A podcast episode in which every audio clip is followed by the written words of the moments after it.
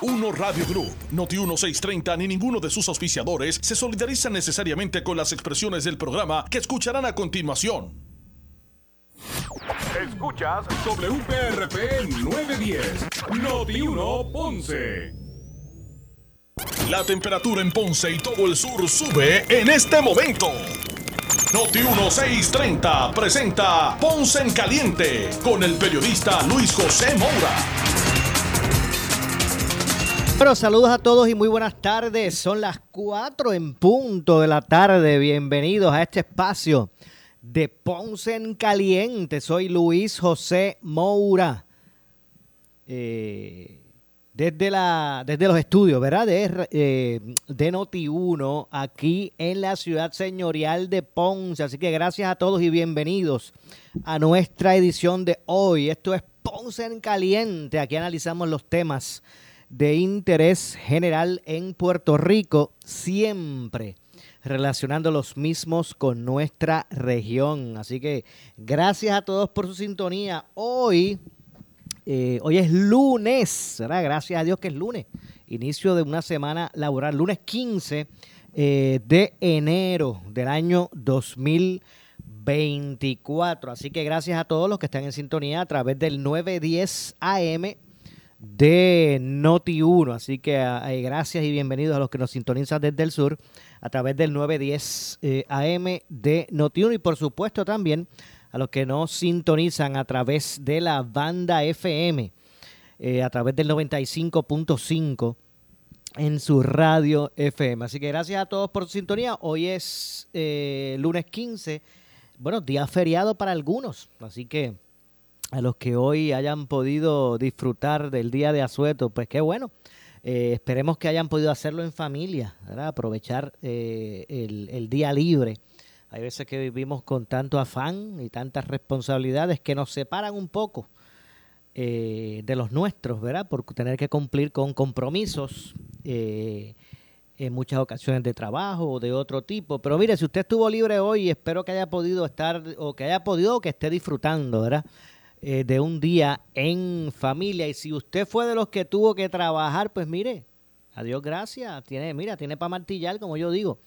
Y, obviamente siéntase orgulloso de que es parte de ese motor eh, eh, que mueve ¿verdad? la sociedad nuestra. Así que eh, gracias a todos por su sintonía. Hoy es día, hoy se celebra, ¿verdad? El día de feriado por el, día de Martin Luther King, ¿verdad? Que fue una figura que, ¿verdad? Comprometida eh, eh, con, lo que era la igualdad racial, o lo que es la igualdad racial, eh, a través de la no violencia, ¿verdad? Lideró muchas marchas, protestas, actividades concertadas, pacíficas, en busca de la igualdad racial, entre un montón de otras cosas. Así que, pues hoy se celebra acá en Puerto Rico ese día, el día de, o se conmemora más bien el día de Martin Luther King como día libre para, para algunos.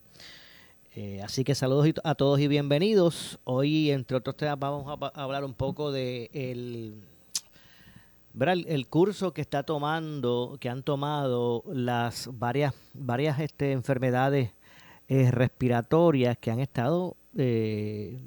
Este, aumentando esa esa cadena de, de, contagio. Y traigo el tema inicial porque de forma inicial porque precisa, precisamente el sur de Puerto Rico, eh, específicamente Ponce, eh, y el sur de Puerto Rico, pues es de las regiones que más casos se han estado dando, por ejemplo, de este tipo, y ya mismito vamos a ampliar eh, al respecto. Así que, nuevamente, gracias a todos los que están en sintonía eh, en esta próxima hora eh, del espacio. Ahora, ¿verdad? Con habiendo estrenado ya hace unos días este nuevo horario a las 4 de la tarde, de 4 a 5. Así que mire, corra, siga corriendo la voz. Eh, ahora Ponce en caliente con ustedes desde las, desde las 4, de 4 a 5 de la tarde. De hecho, hoy arrancó, hoy inició su programa como parte de, la familia de, de, Noti1, de Uno Radio y de Noti1. El profesor Ángel Rosa hoy tuvo su primer programa a, las 12 del mediodía, de 12 a 3. Así que Eh, una combinación ahora en, en Noti1 que, que, es perfecta, ¿verdad? Que augura eh, todo un éxito. Regresó ya desde hace unos días a su, como yo le llamo, el horario natural, a su horario natural, eh, Luis Dávila Colón, y se, ya se incorporó hoy a las 12 del mediodía el profesor Ángel Rosa en el 6.30. Así que la escuelita ahora es a las 12 desde Noti1, porque somos uno, uno Radio Group. Así que saludos y bienvenido al profesor. Eh, un abrazo y obviamente pues ya tendremos la, oportunidad de coincidir eh, porque hace tiempo que no hablamos. Pero obviamente ahora como parte de este, de este equipo no cabe duda que se fortalece la programación de Noti1 eh, con estos cambios que se han estado dando. y como siempre ha sido la, ¿verdad? La, la misión o el reto de unos Radio Group de, bueno, de tener siempre disponible los mejores recursos, la mejor programación eh, para eh, continuar ahora en el 2024 con ese compromiso renovado de mantenerlos ustedes mejor informados, con la información correcta. Cuando las noticias cambian, usted sea el primero que se entere o cuando eh, ¿verdad? Este, surge, cuando rompe la noticia pues usted eh, se entere primero por aquí. Eh, y sobre todo con un compromiso renovado de fiscalización. Así que eh, este 2024 augura grandes éxitos, como así como lo fue el cierre del 2023, ¿verdad? Con esa eh, esa confirmación del respaldo de la audiencia a través de las más recientes encuestas, ¿verdad? Que no solamente a Noti1, sino a las emisoras de Uno Radio Group, eh, pues eh, se consolidaron como las favoritas de la audiencia. Así que todo, todos estos cambios pues vienen precisamente para continuar eh, eh, presentándole lo mejor a nuestra audiencia eh, en cuanto a programación, ¿verdad? en cuanto a recursos, nuestros periodistas, nuestros analistas, todo el equipo de, de talentos, ¿verdad? De, de unos Radio Group. Y mira, y esto no solamente son las personas que usted escucha detrás del micrófono a diario, ¿verdad? El éxito, afortunadamente, de, ¿verdad? de todas estas emisoras que son parte de, unos radios, la, la, la, la, empresa radial puertorriqueña más grande eh, en Puerto Rico, eh, pues esto no es solamente, eh, ¿verdad? este éxito no solamente es parte del esfuerzo de, de, los recursos que usted escucha detrás del micrófono, ¿verdad? esto va mucho más allá, esto es toda una empresa, esto es una combinación del talento que usted escucha detrás del micrófono, pero también de un equipo, ¿verdad? Un personal un equipo administrativo, de ventas, eh, de ingeniería, un equipo eh, completo, ¿verdad? Eh, que hacen los, el, personal técnico, entre otras cosas, pues que ha hecho de estas emisoras de unos radios, de nuestras emisoras de unos radios, pues las favoritas. Así que eh, bastante eh, halagador el inicio de este 2024. Pues mucho éxito como siempre y bienvenido al profesor Ángel Rosa, eh, que mantiene ese espacio de 12 a, 3 de la tarde, eh, pero ahora acá, acá en Noti1, ¿verdad? Digo, sí, en, en Noti1 como parte de la familia de Uno Radio Group. Así que recuerden entonces a las 5 Ustedes escuchan ahora a Luis Dávila Colón, que es, mire, está como pez en el agua, eh, con el horario, con su horario natural, ¿verdad? Como, como yo digo, porque, ¿verdad? Se arrancó la mirilla, se arrancó sus programas eh, de análisis político en ese espacio de 5 de la tarde, así que regresa a su horario conveniente.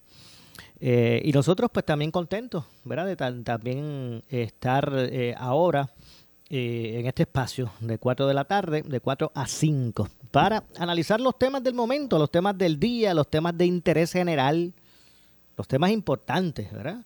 Eh, desde un punto de vista diferente, relacionando también los temas, ¿verdad? No solamente es presentar el tema, eh, ¿verdad? Este, de, de, como referencia, sino también, mire, relacionándolo con lo que, con nuestra región, con lo que ocurre en el sur de, Puerto Rico y las realidades, ¿verdad? De toda esta de toda esta zona. Eh, como yo siempre digo, el sur, eh, para Notiuno el sur también existe, siempre ha existido, y no es meramente un eslogan, ¿verdad? Aquí, eh, por ejemplo, Notiuno y unos radios pues han mantenido una programación del sur, ¿verdad? Al aire, con varios programas en la semana, en el fin de semana. Eh, no es solamente, ¿verdad?, eh, de poner un programita ahí los fines de semana, no, eh, programas diarios y también programas este sabatinos, ¿verdad? Así que, y eso es un compromiso que siempre ha tenido. Aquí se han, se han traído esfuerzos que ha hecho Noti1 como foros eh, de los candidatos a la gobernación, debate real aquí en el ferial, un debate completo, real, ¿verdad? Como uno dice, eh, que moderó la, mujer noticia Carmen Jovet. El, foro de los candidatos a la gobernación, ahí también, en el mismo complejo ferial que este servidor eh, moderó, entre otras cosas. así que no es meramente de eslogan, ¿verdad? Estos, estos debates, uno los pudo haber organizado en mismo San Juan, pero los trajo al sur de Puerto Rico porque, como digo, para unos Radio Group y para Noti1, el sur eh, también existe eh, y es parte, ¿verdad?, de lo que son sus estrategias. Eh, y eso, pues, es positivo para la región, por eso se impone, ¿verdad? Se impone también Noti1 en el sur de Puerto Rico como, como favoritos, o favorito, debo decir, de la audiencia. Pero más adelante vamos a hablar eso también. Más adelante hablamos sobre este tema. Pero decía que en alerta se encuentran las, las autoridades de salud en Puerto Rico por un repunte de contagios. Eh, por ejemplo, en primera instancia del, del COVID-19. Así que eh, aparentamos eh, haber ¿verdad? puesto a raya el, el COVID-19, pero no es así han surgido eh, contagios. De hecho, ya autoridades de la salud y hay sectores que ya están eh, eh, ¿verdad? Este, señalando que deben tomarse medidas nuevamente, como las del pasado de seguridad, de, establecer protocolos de seguridad obligatorios con relación a la mascarilla, a la mascarilla, por ejemplo, al menos en escuelas, hospitales, clínicas y ese tipo de, de, institución y es que eh, ha venido creciendo, han venido creciendo los casos positivos de, COVID, no tan solo del COVID, y vamos, por eso que vamos a ir, vamos a ir hilvanando la historia, porque también siguen en aumento los contagios de, influenza, también siguen en aumento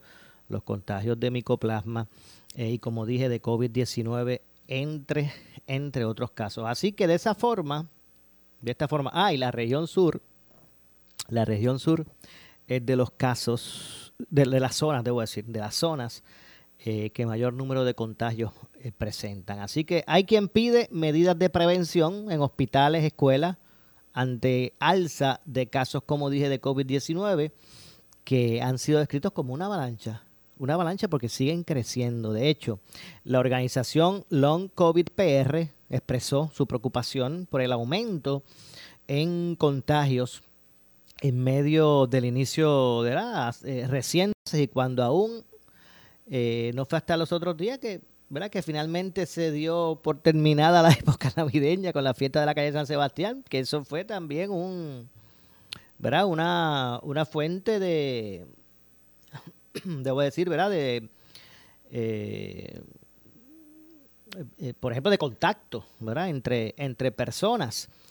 Y es que con sobre 12 mil casos de COVID reportados en, los en la pasada quincena, en los pasados poco más de 14 días, se reportaron, se reportaron casi alrededor de 13 mil casos de COVID-19 reportados en esos primeros días del 2024.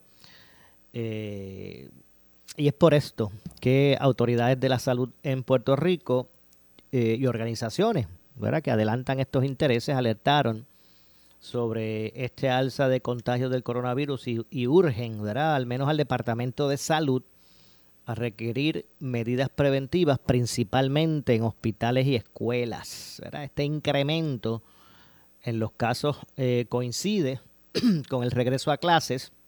Eh, la semana pasada, ¿verdad? Cuando regresaron los estudiantes, primero los maestros, después los estudiantes. y en ese sentido, pues habrá que ver, se esperan que poco menos de eh, eh, que, al menos debo decir este este, este número pues eh, aumente en ese sentido y que pues pueda representar verdad un, un, asunto que no sea manejable. El aumento empezó como a mitad de noviembre estamos en enero 10, 10 bueno 15 hoy el aumento empezó eh, como a mitad del mes de noviembre. Desde entonces los casos han aumentado, las hospitalizaciones han aumentado también. Así que desde el primero de enero, el pasado primero de enero, hasta, hasta eh, poco más del, día 12, eh, ya se habían reportado, como se estaban reportando, casi mil casos diarios casi mil casos diarios. Eh, eh, según pues ha, expresado públicamente en varias, varias instancias el doctor Alberto Rosario, quien es fundador de esta entidad que hacía referencia, ¿verdad? Long COVID Puerto Rico. Así que en un momento dado, eh, o está oscilando precisamente en eso, en alrededor de mil casos diarios.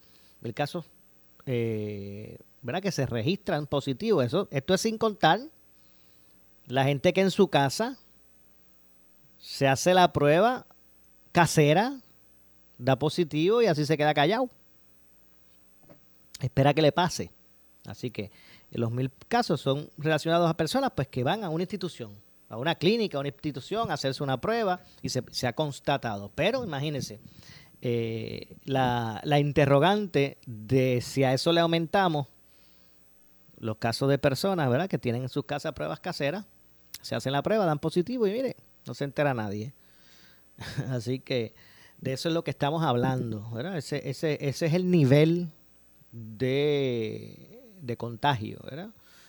Eh, de curva o línea de contagio que podemos hacer referencia. Así que, pues básicamente es lo que lo que ha estado ocurriendo. Como dije, eh, esto pues también trae consigo, me lo aumento, las eh, consecuencias de las complicaciones post-COVID, eh, COVID, eh, que también pues se han convertido en, una proliferación de casos porque sigue creciendo. actualmente la mayoría de los contagios reportados en Puerto Rico corresponden al linaje JN1 de la variante Omicron, esa es la que está prevaleciendo en este momento, repito. Actualmente la mayoría de los contagios reportados en la isla corresponden al linaje JN1 eh, de la variante Omicron. El contagio es bien rápido, eh, como a los dos días las personas están presentando síntomas, ya no era como antes, ¿verdad? Que al principio el, término este de incubación pues era mucho más, más largo, ahora el contagio es más rápido, al tener, ¿verdad? Este, al, al contagiarse, pues los, a los dos días la persona ya está presentando síntomas. Eh, hay muchas personas que están enfermas, que no van a atenderse, que están tosiendo en los centros comerciales, en los supermercados, en diferentes sitios. Eh, incluso pacientes positivos no están utilizando las mascarillas. Y, esto pues, eh, pues puede traer consigo de una forma rápida un, nuevamente el que se salga de las manos. Recuerden que ya no están ¿verdad? estas disposiciones obligatorias y entonces pues las personas se hacen las pruebas en las casas y no necesariamente pues cumplen con los protocolos de, seguridad. Usted va por ahí a cualquier lugar, la mayoría de las personas ya no usan mascarilla, están por ahí tosiendo, presentando síntomas que no, simplemente a simple vista no necesariamente usted los identifique. Eh, así que en centros comerciales, supermercados, diferentes sitios y sitios, pues es lo que está ocurriendo. Así que de ante todo esto, el escenario y todo este escenario actual la organización eh, urgió eh, al departamento el que, pues de manera imperante, pues identifique, ¿verdad? eh, que hay una necesidad de implementar el uso nuevamente de, mascarillas en lugares que brindan servicios de salud, por ejemplo. Ese debe ser el, la determinación primaria eh, y crucial, ¿verdad? Adoptar eh, acciones preventivas para frenar la proliferación del virus. Y repito, por ejemplo, el sur de Puerto Rico es de las regiones que más casos está, están, ¿verdad? Está, están ocurriendo. Repito, y no, no es solamente el COVID-19, estamos hablando de la influenza, estamos hablando de micoplasma. Estas eh, eh, eh, enfermedades respiratorias están todas en repunte, todas en repunte. En el caso de, y vamos a hablar de eso un poquito más adelante, pero en el caso de la influenza, la población que más se está viendo afectada donde se están dando más casos positivos, donde se están hospitalizando más de este grupo, es el grupo pediátrico.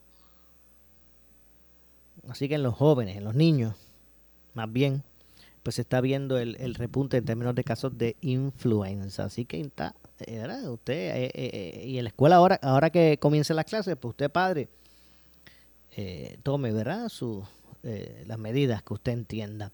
De, las, de los asuntos que se han estado esgrimiendo, eh, dada la naturaleza altamente contagiosa de esta enfermedad de la que estamos hablando, del COVID-19, la implementación de medidas como el uso de mascarilla en hospitales, laboratorios, farmacias, oficinas médicas se vuelve esencial para salvaguardar la salud de los profesionales de la salud, así que obviamente como de los pacientes. Y esto, estos lugares pues es donde se debe iniciar porque precisamente personas con síntomas, la sintomología, pues están, ¿verdad? Eh, eh, eh, participando, ¿verdad? Y, yendo, visitando más bien estas instituciones, repito, como hospitales, laboratorios, farmacias, oficinas médicas.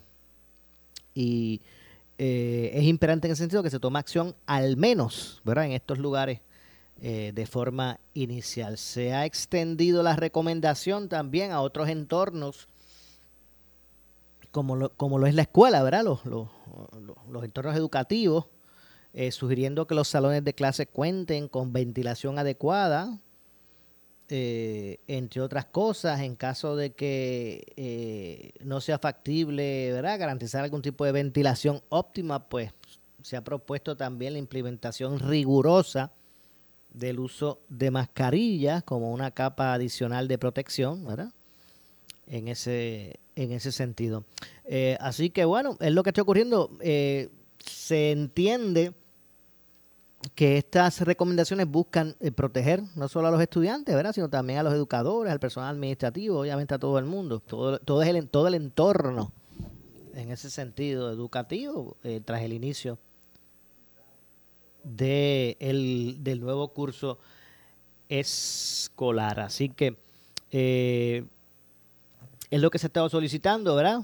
Y recapitulando, según el informe más reciente publicado por el propio Departamento de Salud en torno a la situación del COVID-19 a nivel local, ¿verdad? En Puerto Rico, correspondiente a la primera semana, esta, estas primeras dos semanas más bien del 2024, Puerto Rico se encuentra en una tendencia de aumento en positividad y con un valor estimado de un 27.82%. Esto fue a la primera semana, ¿verdad? Ya van dos de, eh, así que el, de, enero. Así que el porciento de positividad está casi rondando el 30%. Eh, entre el 27.8 al 28.4, ¿verdad? Que son los, los, los, números que han fluctuado eh, de acuerdo a las actualizaciones que se hacen diarias por parte del Departamento de Salud. Así que casi el 30% es el, el, el, ¿verdad? el por ciento de positividad. Así que tomando en cuenta esos datos ¿verdad? actualizados, la transmisión comunitaria como eh, parte del protocolo que se utiliza de medición, pues ante ese panorama eh, y esos datos, eh, la transmisión comunitaria ha sido eh, clasificada como alta. Eh, así que bueno, en, el, en ese sentido, en cuanto al indicador más bien de incidencia, ¿verdad? Que así que se le llama, el indicador de eh, incidencia, Puerto Rico se encuentra en un nivel de transmisión eh, sustancial como una o con una tasa de casos eh, de COVID reportados de 84.77 por cada eh, 100.000 habitantes. Eh, de igual modo, a nivel de transmisión general para Puerto Rico durante la semana epidemiológica número uno, ¿verdad? ya estamos en la segunda, eh, la clasificación fue eh, clasificada como, ¿verdad? con el color rojo, ¿verdad? que es parte del protocolo, que es una que denota una, una línea de contagios ascendentes. Así que eh, de otra parte, la tasa de reinfección obtuvo su valor más alto el, 3 de enero del 2024 con 74 casos por cada 100.000 habitantes, mientras que el más bajo fue de 27 casos por cada 100.000 habitantes. Esto ya en las eh, últimas semanas de, de noviembre, ¿verdad? Del pasado año. Así que bueno, eh, básicamente es la situación en cuanto a la situación de los hospitales. Eh, Puerto Rico se encontraba en una tendencia de aumento con 105 eh, hospitalizados, mientras que la tendencia para las hospitalizaciones ¿verdad? de cuidado intensivo permanece estable, con 17 personas. hasta el 12 de enero, hoy es 15, la cifra de hasta el viernes, ¿verdad? Viernes fue 12, hasta el viernes pasado, eh, la cifra de adultos hospitalizados había aumentado a 119, así como otros 16 eh, pacientes pediátricos. Así que habrían, habrían, si sumamos ambos, como unos 125. Eh, entre casos ¿verdad? regulares, como le llaman, y casos pediátricos. durante ese periodo de análisis se ha observado una tendencia estable, más bien, una tendencia estable, estable pero en el sentido es negativo. Eh, siendo así, ¿verdad? Esa, ese, ese nivel de transmisión. Eh, y estaremos entonces atentos, como dije, en, sobre ese, ese particular. Eh, y repito, durante el periodo de análisis que se ha estado Este, eh, dando seguimiento, se observa una tendencia estable en las muertes hasta la última semana epidemiológica de, del informe, que fue del 31 al 6, yo creo que fue la, última, eh, eh, cuando se registraron 10 fallecimientos, mientras que 17 personas adultas se encontraban bajo cuidado intensivo.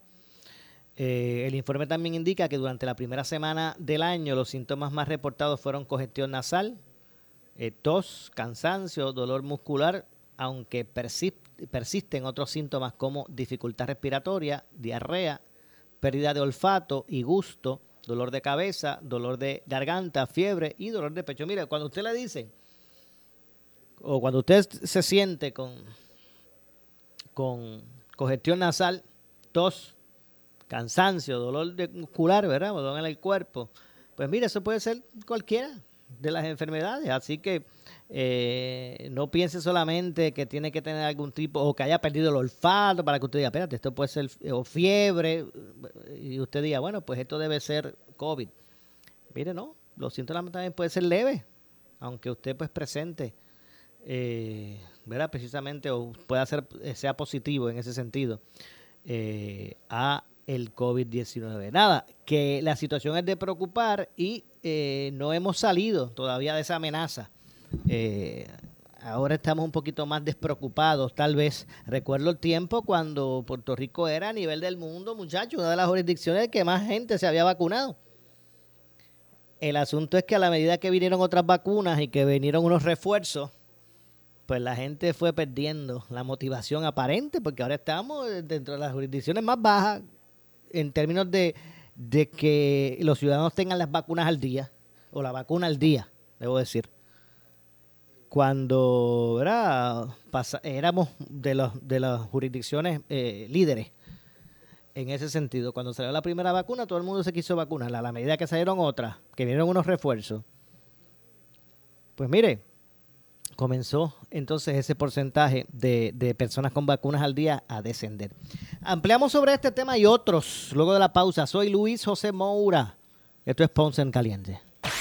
En breve le echamos más leña al fuego en Ponce en Caliente por Notiuno 910. ¿Sufres de hemorroides y no sabes qué hacer? Ahora hay una opción. En AR Institute of Gastroenterology tenemos un tratamiento sencillo, eficaz y sin dolor para tratar las hemorroides. El sistema O'Regan es una alternativa sin cirugía para tu problema de hemorroides. Toma solo unos minutos y puedes regresar a tu rutina normal el mismo día. Dile adiós a las hemorroides. Visítanos en el edificio Barra Ponce Bypass, oficina 806 o llámanos a AR Institute of Gastroenterology para una cita al 787-259-8200. 259-8200. Centro. Naturista de Guaynabo, del mundialmente reconocido naturopata licenciado Javier F. Tonos, con más de 30 años de experiencia en iridología y tratamientos naturopáticos para pacientes de todas las edades con condiciones degenerativas como cáncer, artritis, enfermedades del hígado, gastrointestinales, diabetes y más, suplementos naturales de uso profesional y tienda virtual. Centro Naturista de Guaynabo, a la vanguardia en medicina natural, Avenida Esmeralda número 5, Guaynabo, abierto de lunes a sábado por cita previa, 287-1825 y en la web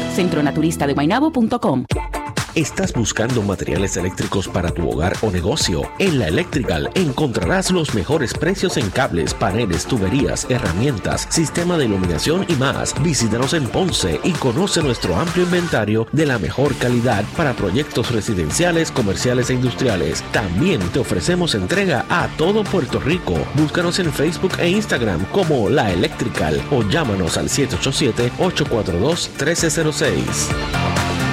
Somos Noti 1630. Noti 1630. Primera fiscalizando. El área sur está que quema. Continuamos con Luis José Moura y Ponce en Caliente por el 910 de tu radio.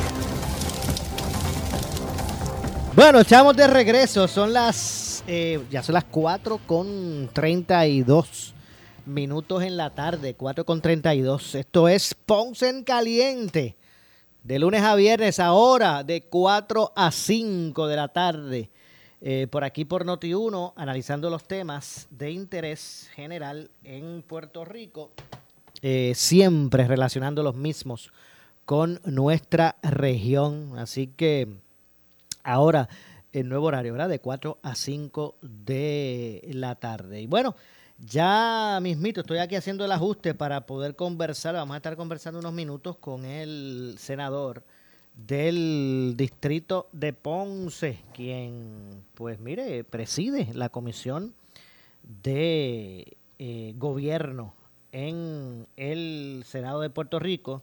Me refiero al senador Ramón Ruiz Nieves. Ya, ya mismito eh, vamos a estar conversando con el senador. Hay varios temas relacionados a la ciudad señorial.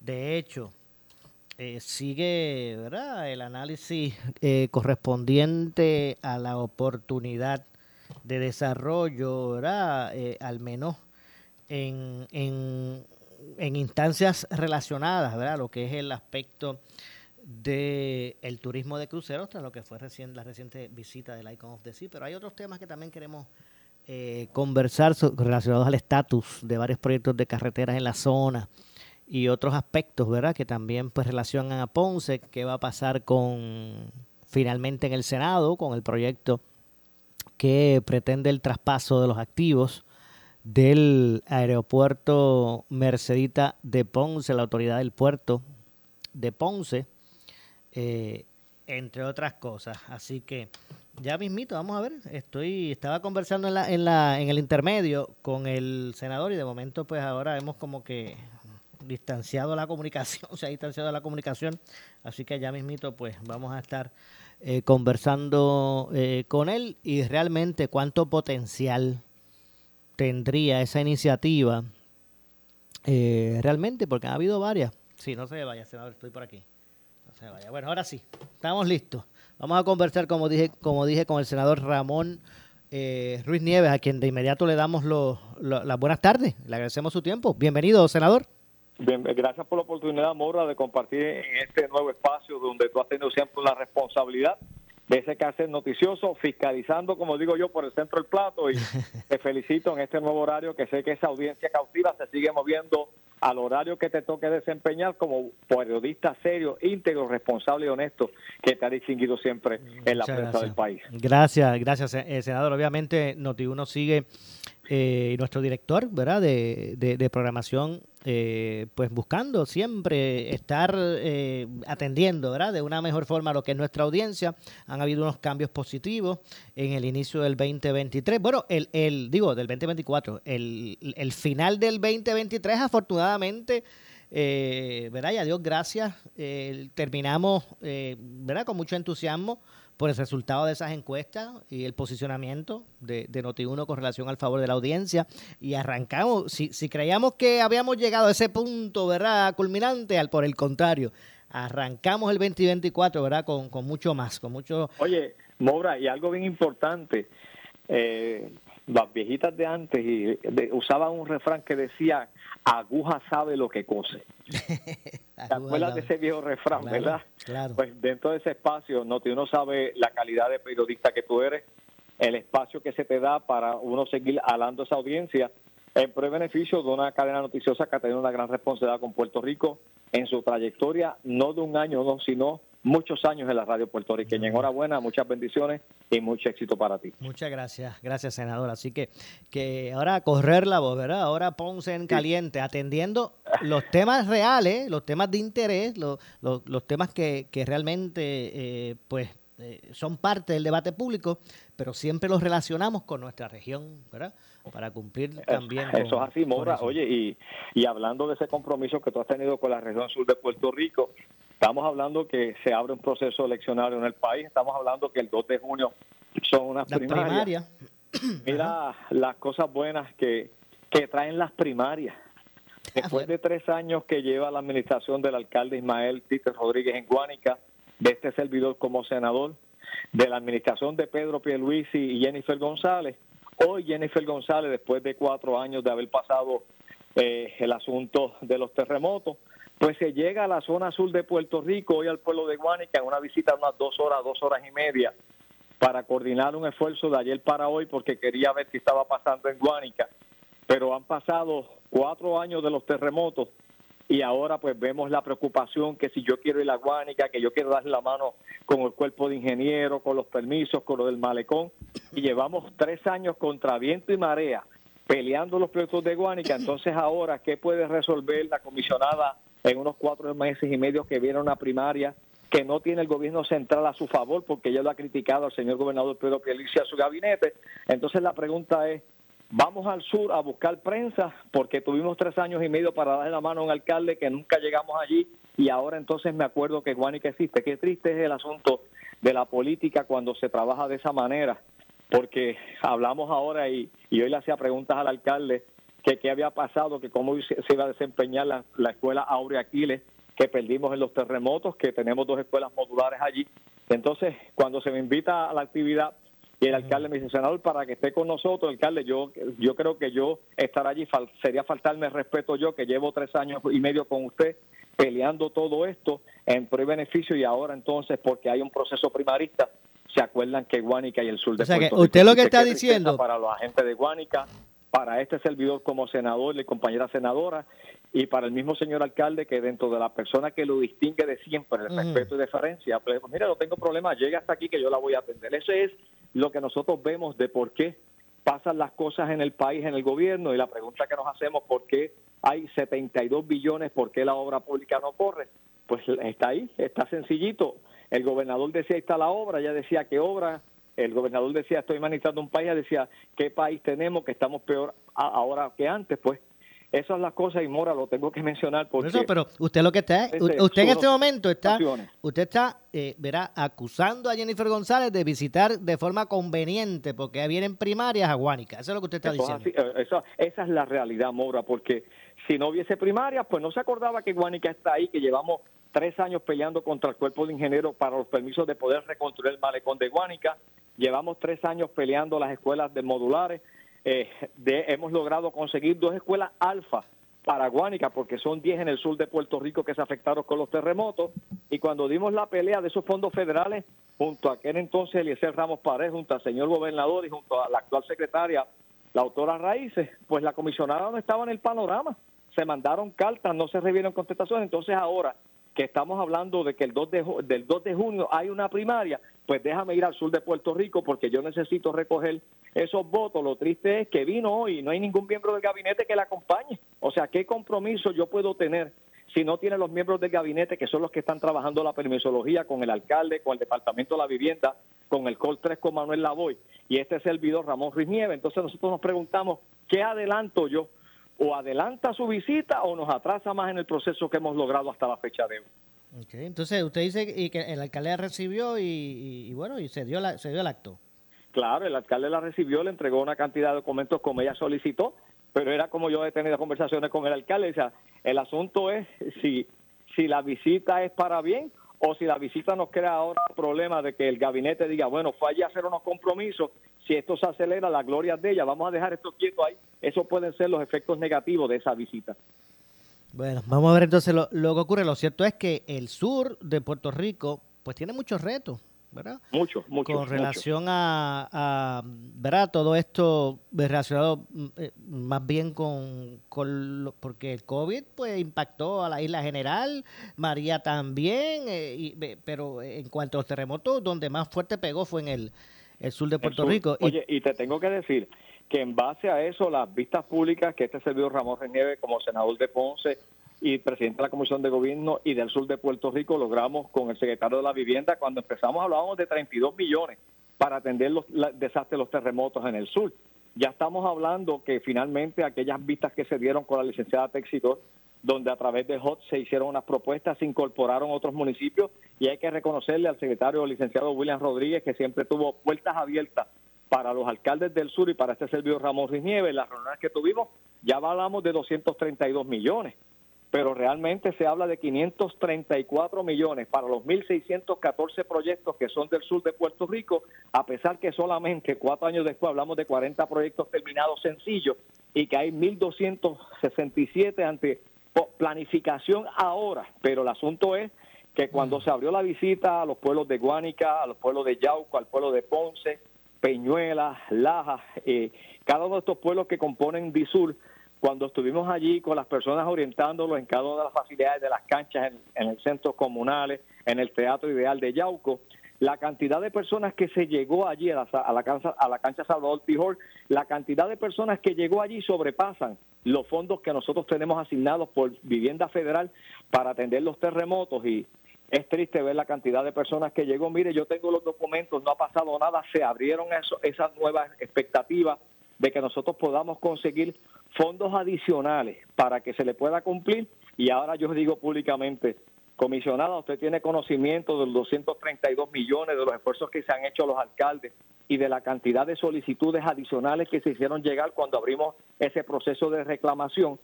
De ese es el esfuerzo que tiene que tener un, senador, como lo hemos tenido nosotros, el gobernador, la comisionada, los alcaldes, que dentro de este espacio estamos dando la pelea para conseguir los fondos para que cada proyecto, cada reclamo que los seguros no cubrieron, entonces los fondos federales puedan cubrir sin dejar atrás a Mora algo bien importante, porque solamente Ponce, no los otros seis pueblos, solamente Ponce es el que tiene el mayor problema de, de, de edificios multifamiliares, entiéndase multipisos, que no cubre el consorcio DISUR con los fondos que se asignaron y que todavía está la expectativa de la banca hipotecaria con los seguros de que si yo abandono mi pago y, mañana se consiguen unos fondos, pierdo los fondos de lo que he pagado de mi peculio para tener mis facilidades y esa es la pelea mayor que estamos dando con J a nivel federal, con Departamento de la Vivienda y el Senado de Puerto Rico a ver si conseguimos esos fondos adicionales para hacerle justicia. De hecho, ahora ahora con solamente, porque en Puerto Rico, ¿cuántos, los ¿cuántos bancos son los que quedan? ¿Tres nada más? Bueno, quedan, quedan tres bancos comerciales porque tú recordarás que Puerto Rico en un momento dado,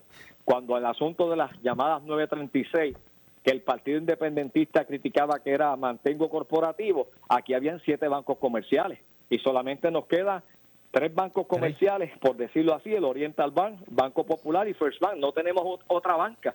Esa banca hipotecaria que Puerto Rico tenía de primer orden, que eran bancos comerciales que venían a Puerto Rico a través de correr inversiones, desapareció del panorama, se perdió aquel incentivo contributivo, se perdieron aquellos salarios y llevamos entonces ahora un limbo, que es donde está el modelo de desarrollo económico, y precisamente fue lo que Mojica, a través de la Junta de Supervisión Fiscal, dijo, oye, tú le quieres sacar al erario 600 millones para llevarlo a la clase media del país pero presentame el modelo económico que pueda subvencionar esa salida de esos 600 millones del gobierno para nosotros hacer funcionar el país y no caigamos en otra quiebra. De, hecho, pues, eso, eso recuerda una conversación que tuve recientemente precisamente con el secretario del Departamento de la Vivienda.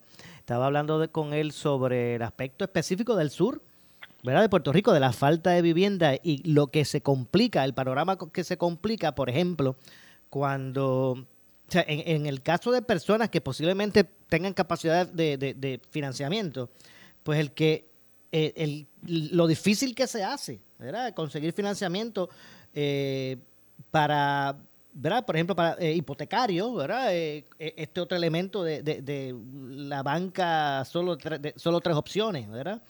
y también, por ejemplo, el que no tiene ese tipo de, de, de oportunidad, que tal vez pues depende de un voucher, de una asistencia, ya sea de sección 8 o ya sea, ¿verdad? Estos vales de asistencia, pues entonces tampoco tienen el voucher en la mano, pero no consiguen la unidad.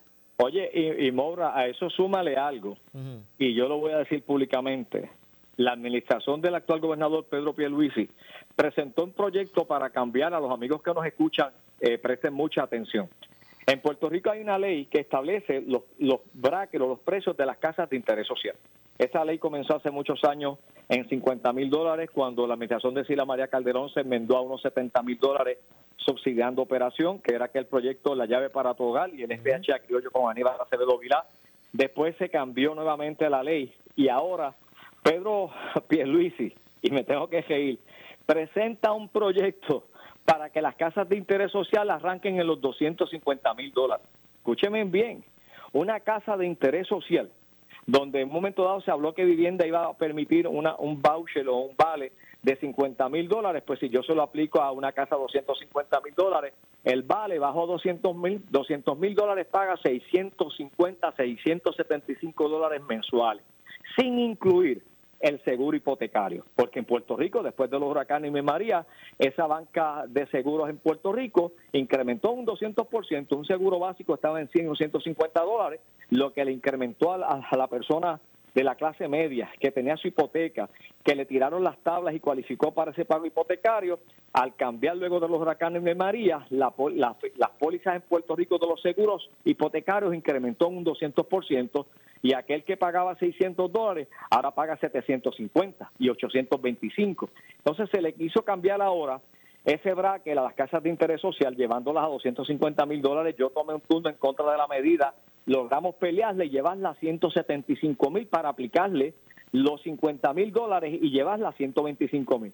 Porque aquí entonces, ¿quién cualificaría esas casas de No, no, claro, eso es un asunto que, que está ahí, pero también, senador, también hay que tomar en cuenta, ¿verdad? Eh, también hay que tomar en cuenta que con, los precios ah, de los materiales, escúcheme, con los precios de los materiales de construcción, una casa hoy en día que la quieran poner ahí no le cuesta al, al, constructor, no le cuesta, le cuesta más de 200 mil pesos.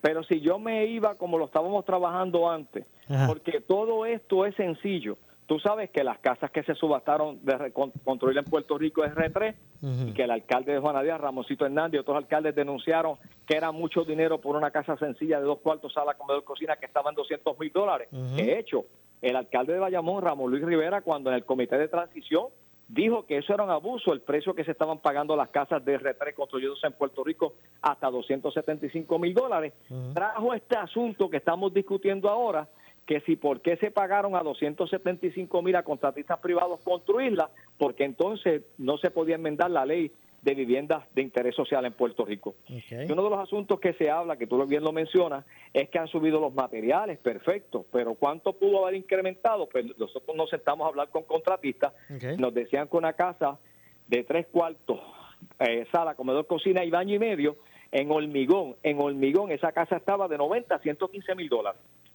en, el asunto de la construcción y mano de obra, ponle que llegar a 170. El problema es dónde están los salarios para yo en la banca hipotecaria poder cualificar para ese préstamo de 245 mil dólares. Y por ese es el resultado que tuviste en un momento dado, que aquí hay gente que terminaron presa porque cualificaron a personas que no, que no tenían los ingresos para esas casas, donde dos años después la banca hipotecaria se la retiene. Fue aquel inventario que se dio de cerca de 50 mil casas en Puerto Rico que la banca hipotecaria retomó.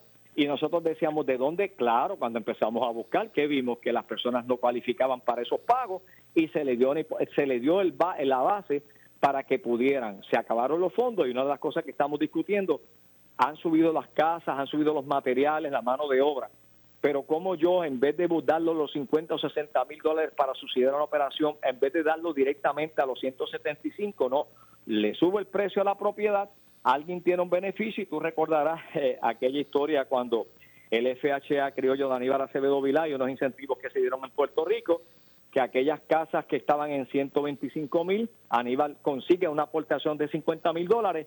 ¿Y qué hicieron los constructores en Puerto Rico? Y la banca hipotecaria. No las dejaron en 125, las subieron a 175 mil dólares, le tumbaron los 50 mil al gobierno y la gente siguió pues, en los 175 en vez de 125 que le habríamos llevado a 75 mil. O sea, Puerto Rico tiene un desfase bien serio en los salarios, lo que están costando las propiedades y cómo nosotros de una forma u otra podemos repoblar el sur del país, que es lo que nosotros hemos dicho en muchas ocasiones, Ahora que yo aspiro nuevamente al nuevo término como senador de Ponce, la meta es repoblar la zona sur de Puerto Rico y lo triste de esto, y lo tengo que decir, hay fondos federales para zonas rurales en el país, pero se necesita un comisionado residente comprometido que se dé la pelea en el Congreso para que esos fondos federales puedan llegar. Es como yo he dicho, Mercedita tiene un gran atractivo. Mercedita se puede desarrollar el aeropuerto, pero ¿dónde está esa gestión del comisionado residente para acabar de canalizar el río Inabón que no afecta a la pista como nos pasó con los huracanes Gilma y María? De eso es la figura que se trata, el compromiso que pueda tener la figura del comisionado residente con la zona sur del Bueno, me, queda un solo un minuto, pero precisamente usted que menciona a Mercedita, quería traerle ese punto antes de que se me acabara el tiempo, ya, ya, ya ¿verdad? Me, queda muy poco. Eh, pero, qué, posibilidad hay en el Senado de que se apruebe el proyecto ¿verdad? de la Cámara para pues el este traspaso de, los, ¿verdad? de los activos del aeropuerto Mercedita a lo que es la autoridad del puerto de Ponce? Pues mira, ese proyecto va a tener una vista pública que le va a dar la Comisión del Sur de Puerto Rico. En el proyecto no habla de cuánto significan esos activos de Mercedita. Se pidió en muchas ocasiones esa data al licenciado Joel Pisa para que nos presentara cuánto realmente son los activos de lo que vale el aeropuerto Mercedita, lo que vale su certificación internacional, porque no es el inmueble, es la licencia que tiene y hay que conocer cuántos son esos activos, porque cuando se trabajó la ley 240, que fue la transferencia de los activos del municipio de Ponce al gobierno central y luego de 10 años regresaban a Ponce, había que conocer cuánto eran esos activos en esa negociación para saber si estábamos dando un paso correcto. Y uno de los asuntos que tenemos que conocer y vamos a traer la vista pública es cuánto significa actualmente los activos, el valor de Mercedita en cuestión de capital y la certificación que tiene, para cuando se dé ese proceso y llegue al señor gobernador, pues tengamos números más claros realmente, no solamente el gobierno, sino el país de lo que significa el desarrollo de Mercedita para Puerto Rico y la zona sur. Bueno, pues estaremos atentos a lo que ocurra con relación a todo eso. Senador, como siempre, gracias por su tiempo. Gracias, muchas bendiciones y gracias por la oportunidad de compartir con tu radio audiencia y mucho éxito. Igualmente, muchas gracias. Escucharon al presidente de la Comisión de Gobierno en el Senado de Puerto Rico, senador por el distrito de Ponce, eh, Ramón Ruiz Nieves. Así que muchas gracias al, senador por su participación. Ya eh, lamentablemente se nos, está, se nos ha acabado el tiempo.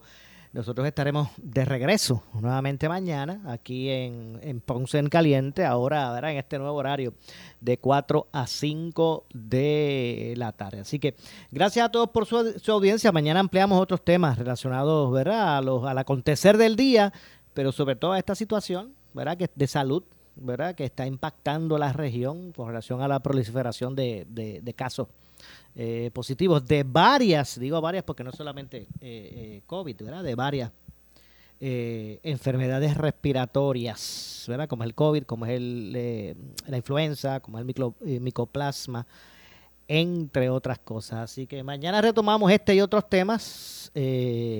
estaré, como dije, de regreso mañana a las 4 de la tarde aquí en noti No se retire nadie porque tras la pausa, ¿verdad? Ya está listo por ahí para comenzar el eh, compañero Luis Dávila Colón, que será lo próximo. Así que mire, usted no se retire, que tras la pausa Luis Dávila Colón en la Merilla.